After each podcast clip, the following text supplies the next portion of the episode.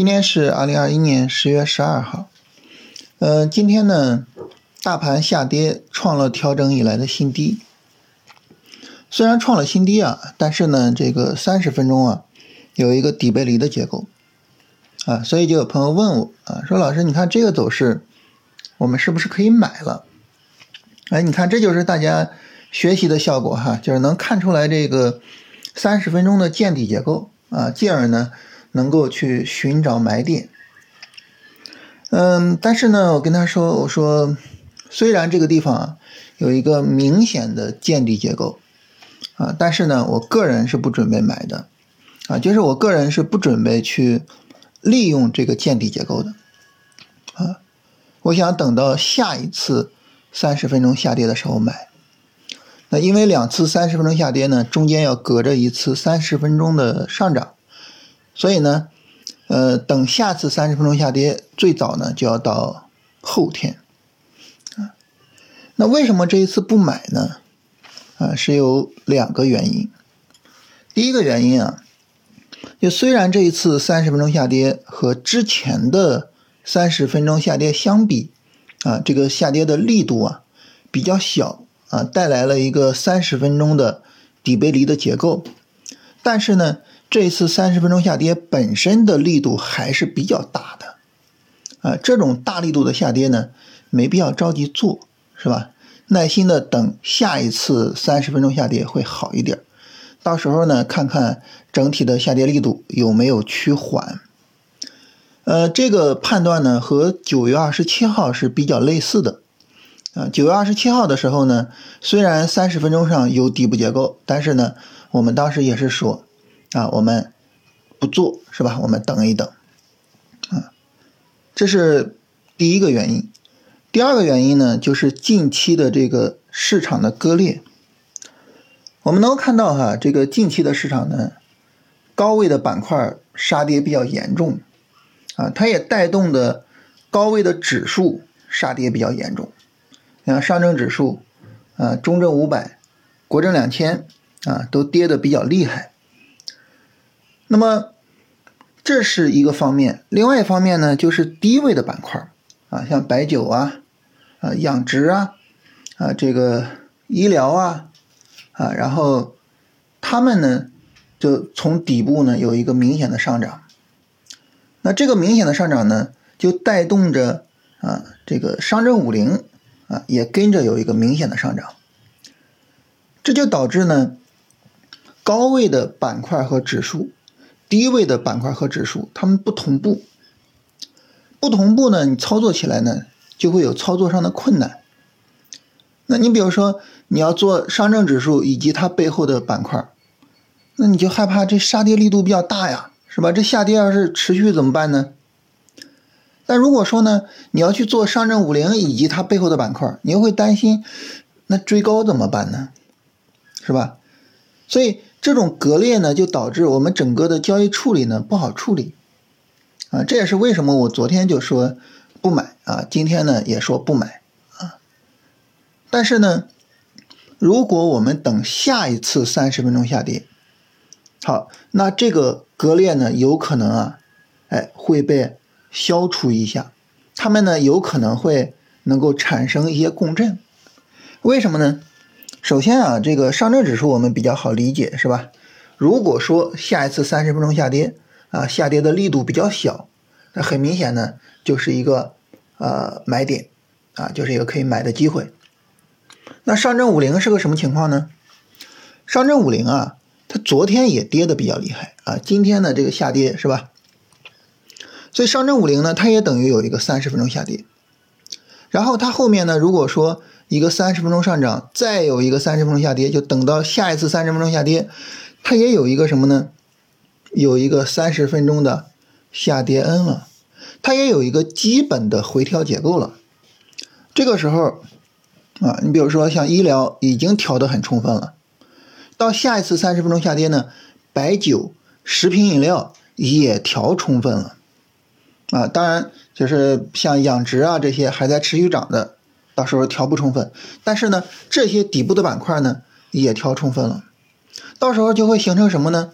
形成所有的指数都有一个基本的调整结构，而也有一些指呃这个板块整体上呢调的比较好啊，是可以作为一个操作的对象的，所以到时候可能就会比较舒服，是吧？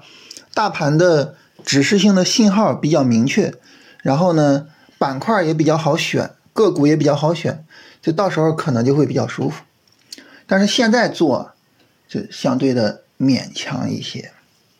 啊，所以总体上来说呢，就是今天这个下跌啊，当前这个下跌啊，呃，那么虽然有底部结构，但是呢，有这两个问题啊，所以没法买。但是呢，等到下一次三十分钟下跌，这两个问题呢都有可能被解决，到时候买呢可能会比较舒服，所以呢，我就决定说到时候再买。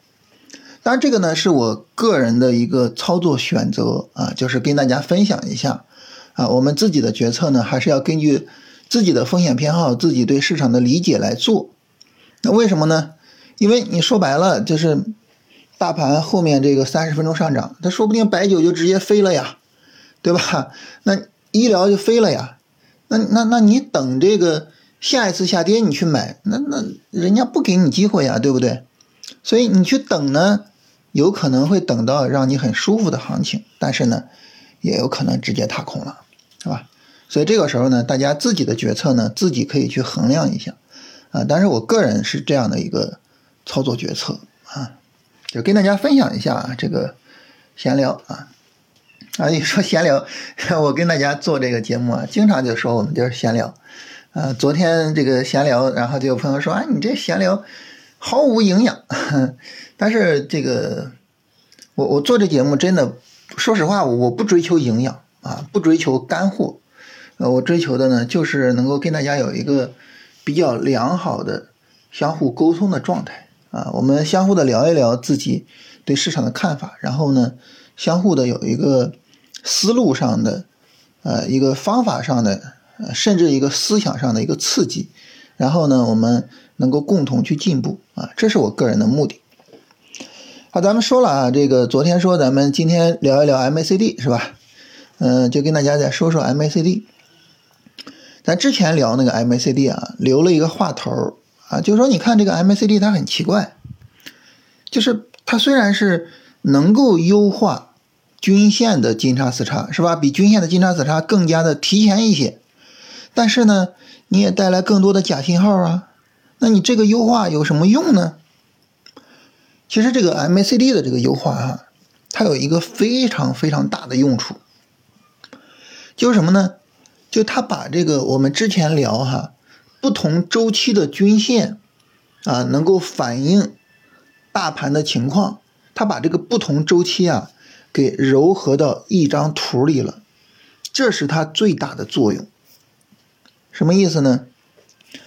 你看，咱们当时聊哈，这个如果说呢，市场跌破十均线，这个时候呢，哎，它就是有一个短线调整，对吧？大家可以看一下，市场跌破十均线跟 MACD 死叉，它是比较接近的。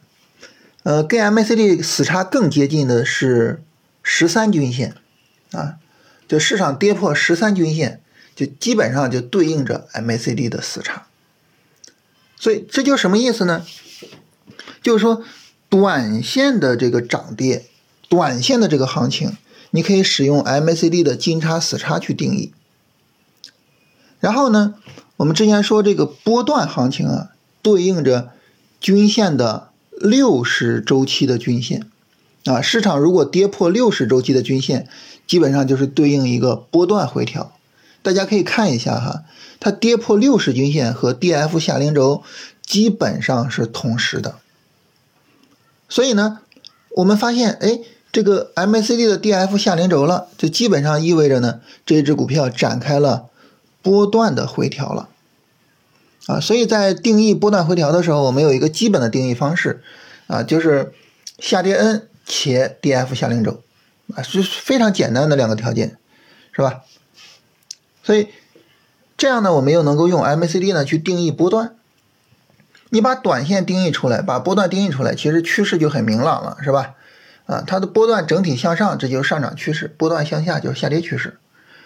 所以呢，这个 MACD 啊，它的金叉死叉啊，实际上呢，就是把各个周期的这个均线以及各个周期均线上的指示意义糅合到了一张图表里边。在这种情况下啊，这就意味着什么呢？这就意味着。我们只看 MACD 就能够起到我们看好几根均线才能起到的作用，能够非常方便的去判断啊市场的趋势是什么，市场有没有波段调整，是不是在波段上涨中，有没有短线调整，有没有好的操作机会，非常非常的清楚啊，这个非常非常的清楚呢，就能够帮助我们带来一个什么呢？带来一个非常非常重要的买入机会。啊，这是 MACD 所能够提示我们的一个绝佳的买入机会。这个买入机会呢，我们明天用视频的形式跟大家聊一下。